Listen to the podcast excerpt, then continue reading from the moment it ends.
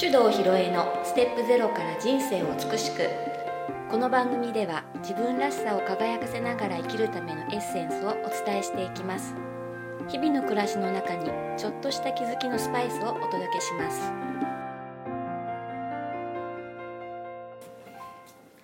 こんにちは大阪香織です。それでは今日もネイチャー理論マスターコーチの手動ひろえさんにお話をお聞きしていきます。こんにちは。こんにちは。今日のテーマははい。何にしますか、今日はね、人の話を聞くっていうテーマにしようかな。人の話を聞く？はい。聞く、うん。はい。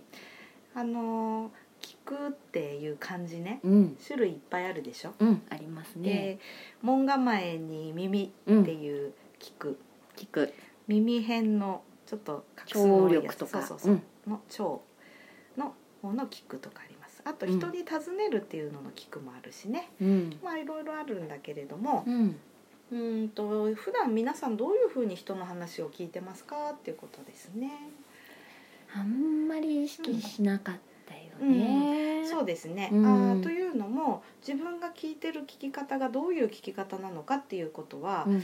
えーこれは他との比較をもってしか理解することができないのでうん。聞き方を比べるっていうことは非常に困難なわけですよ。うんだからあのどういうふうに聞いているかっていうふうに聞かれても、うんそれは普通説明ができないんじゃないかなってう思いますね。んえっ、とじゃあかおりんは人の話聞くの得意ですか？得意じゃないと思いますうん。なるほど。うん私もねよく講座とかねセミナーで、じゃあ皆さんの中で人の話聞くの私得意なんですっていう人手挙げてくださいって言うとねうんまあせいぜい1割ぐらいかなあ少ないですすごうくね。ん。うん、でそのまたね自分は話聞けてるっていう人もこう厄介でね。実際にあの接してみるとね全然聞いてないのこの人っていうこともあるのね。うん。だからあのそれはまあ、えー人それぞれうん。本当に主観の世界だなって思いますね。で私がね人の話を聞くっていうことを意識し始めたのは、うん。まあ多分その78年前かな、うん。と思うんですけどもね、はい。うんとまあ私もともとはあの公務員をしてましたのでね、はい。うん。えー市役所の職員であのまあ42歳の時に、うん。まあ、早く辞めたんですけど、うん。その当時は、えー係長っていうポジションでね、うんうん。まあ、何人か部下がいるチームををまとめるようなポジションうにいんました。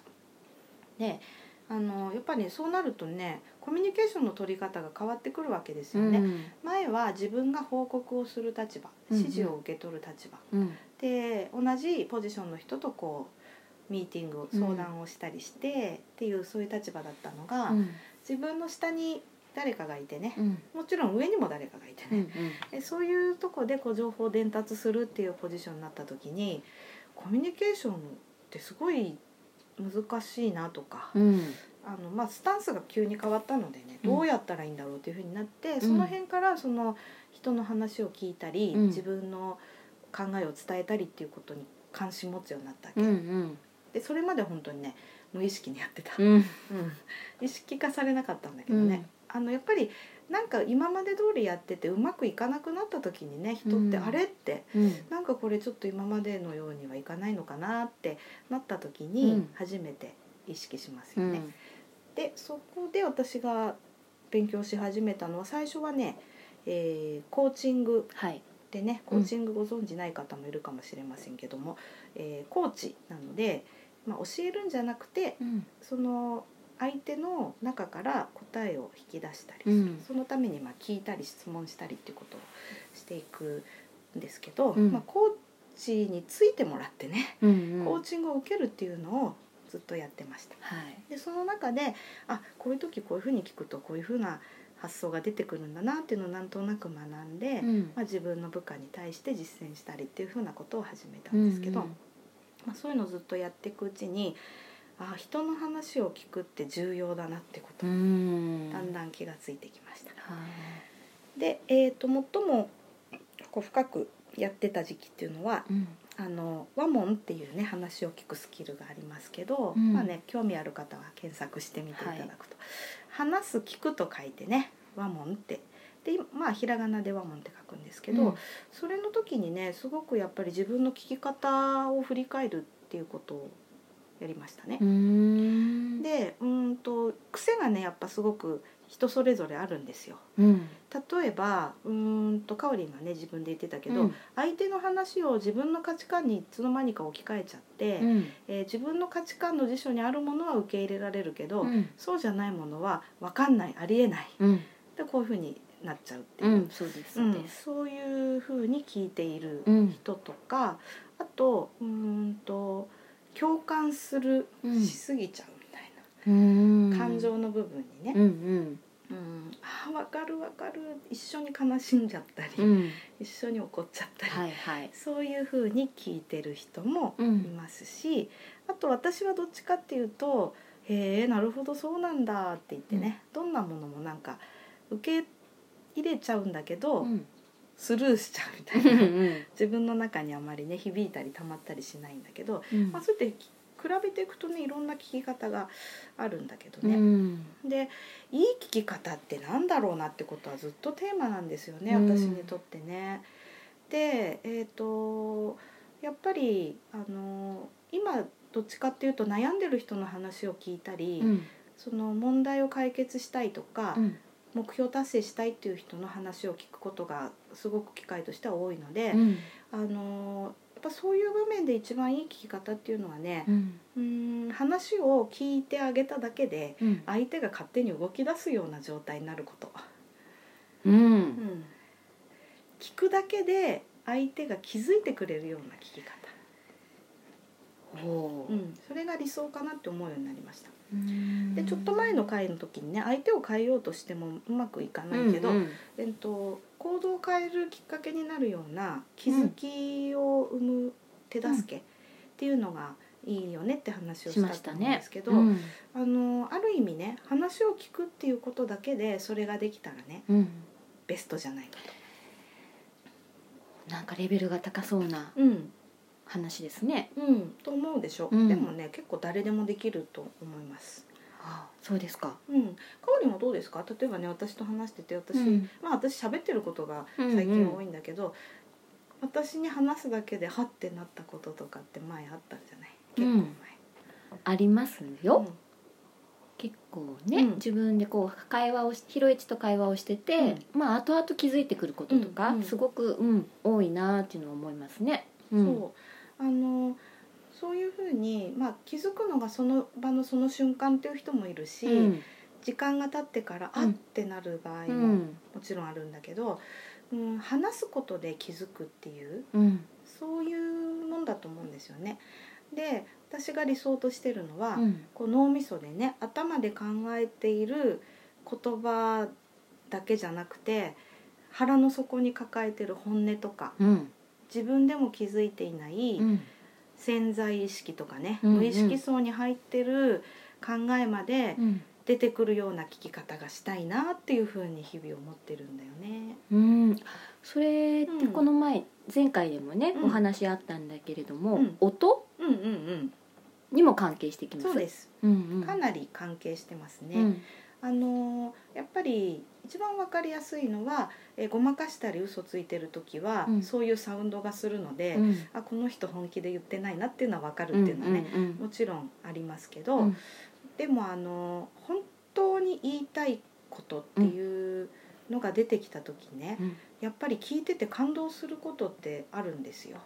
うん。ああやっとこの人がそれを言えたんだなってうんいう喜びみたい感じる時あってね。うん。でそこまで聞けたらね、うん。もう私の仕事はそれで終わりでもうその人は勝手にうん。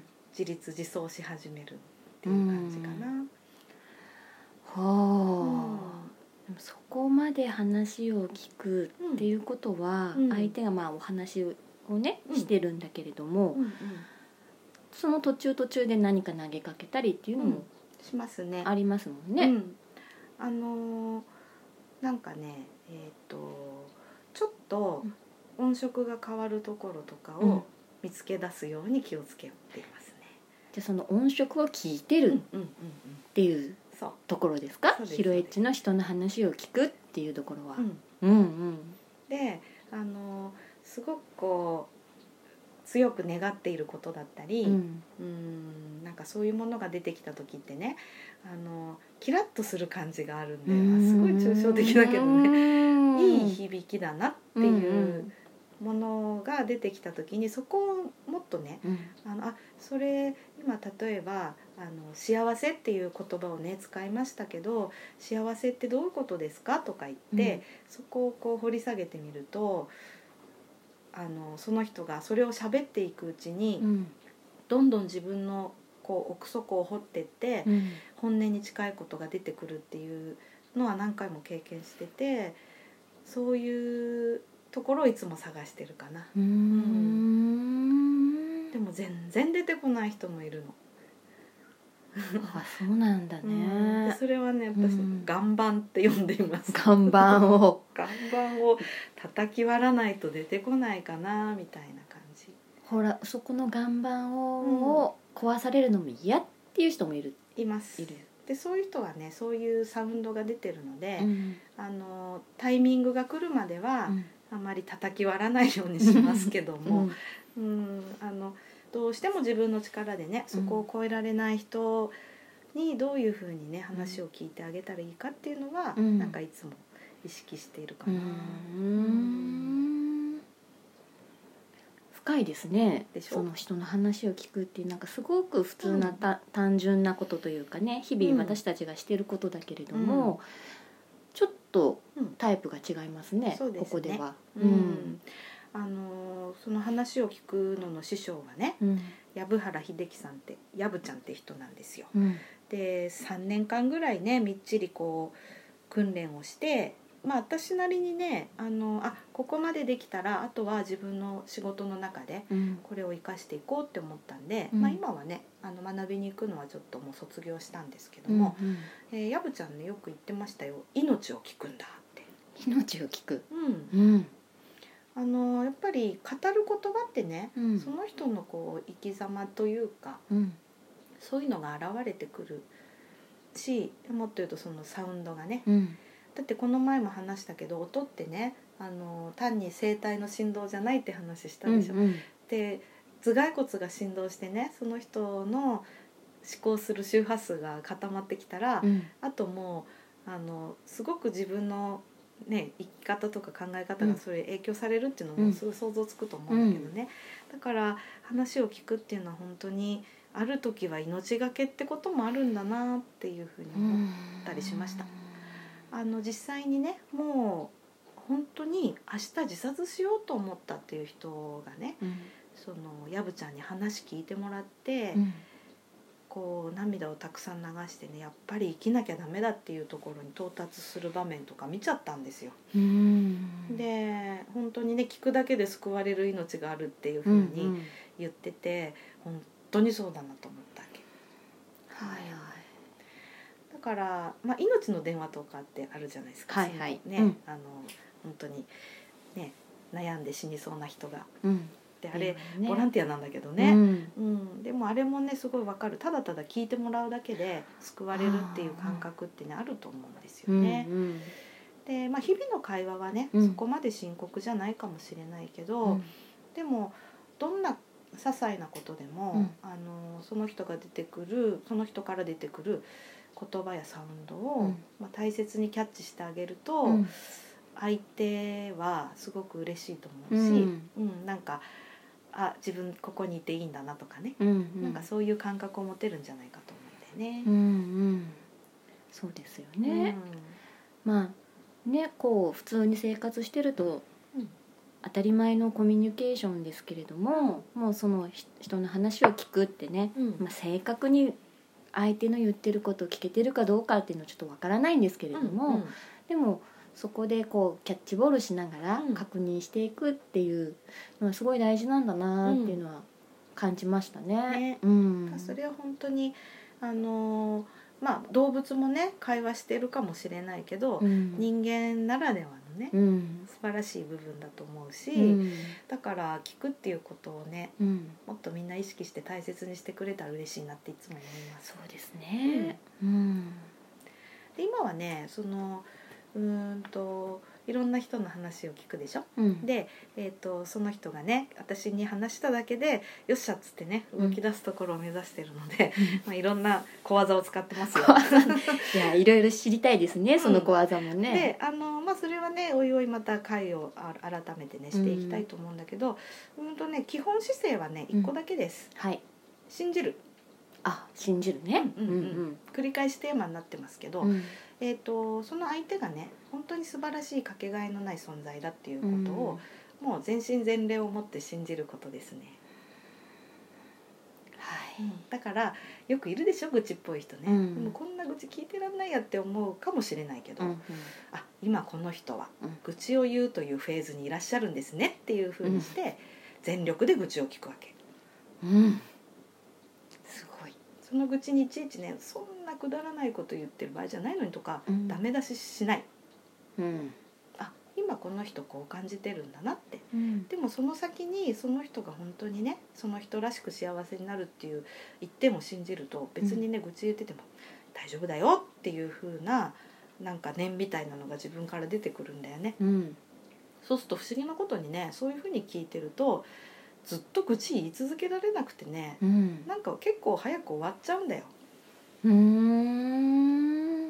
意外とね。そうなんだ。うん。ででもね愚痴に付き合って「いやそうだよね。本うん。当でこういうぐちぐちしたね、あ。うん、長くなるね。そうそうそうするとうん。終わんないでしょ、終わらない。うん、だから「そうなんだね」って「うんうん」って聞いてあげて、うん。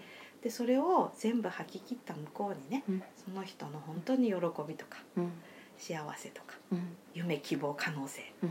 があるって思ったら、うんあ今ちょっとそこをねあの飛行機乗っててほら雲の間通過してる時なんか暗くてガタガタして、でも大体突き抜けるとねうん。空雲の上はいつも晴れてるからね、うん。そういう場所通過してんだなって思ったらそんな苦痛じゃないと思うね。人の話を聞き聞くっていうイコールうん、相手を信じてるっていうそうそうことですね？そうです、うん。うん。うんそういうモードで聞いてあげるとみんな聞き上手になると思なかなかその子を持って聞いてる方っていないですう、ね。うん、あんま会ったことない。ねでもねあのそういう人が生息してる地域っているんだよ。あるんだよ。生息してる地域。動物じゃないんだけど、うん、えー、と例えばそのワモンやってる仲間はうんうん。全員そうなのでね、ああ、うん。でねそういう安全地帯なんだよね、ある意味ね、うんうん。でここの人たちはいついかなる時も私のこと100%信じて聞いてくれるって思ったら話せるでしょ、話せます。うん。思う存分話せるっていう経験をうん。積んだら今度その人は上手に聞けるようになるの。うん、なるほどね。でコーチングもねあのコーチやってる人ってねちゃんとね自分もコーチつけてる人が多いんだよね。しっかりコーチング受けてる人は上手なコーチングできたりするんだよ、うんうん。全部そうなんだ。だから話をやっぱりいつでもね、うん。あの本当に深く安心した環境で聞いてもらえるっていう環境にいる人はうん、同じことを誰かにやってあげられるようになる、なるほどね。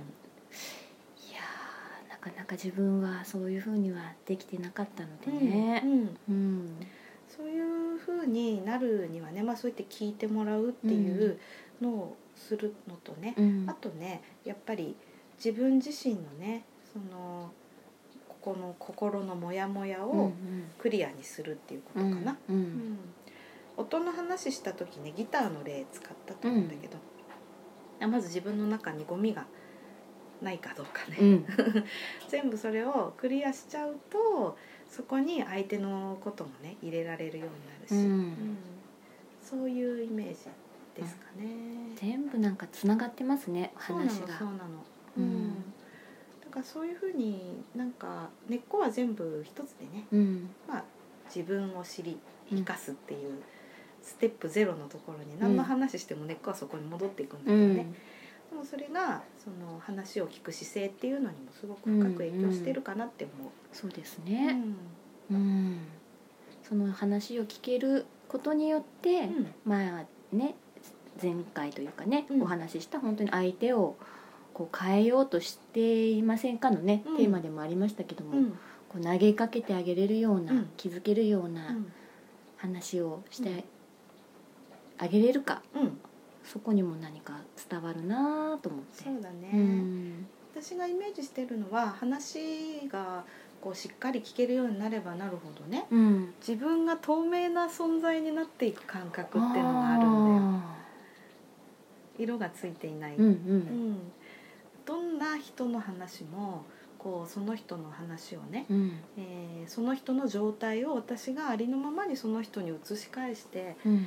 話すことによって話してる人が自分の姿をそこでねう、んうん。はっきり見ることができるような感じっていうのうんかな。うんでそこにほら私の側に色がついてると色がついて映っちゃうからそれ私ですからね。あ 今までの私の話の聞き方はうん。それだったと思うんですよね。うん。だからどんどんどんどん自分の中をクリアにしていくと、うん。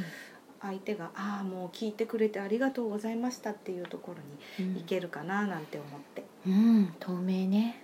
うん。うん。いいですね。うん。うん。爽やか。はい。みんなで爽やかになれるとうん。いいね。いいですね。いやそこはちょっと目指したいかな私も。はい。ぜぜひぜひ。ひはい。ということで。はい。今日はこの辺で。はい。はい。終わります。がとうございますありがとうござい。この番組では皆様からのご意見ご質問を募集しております。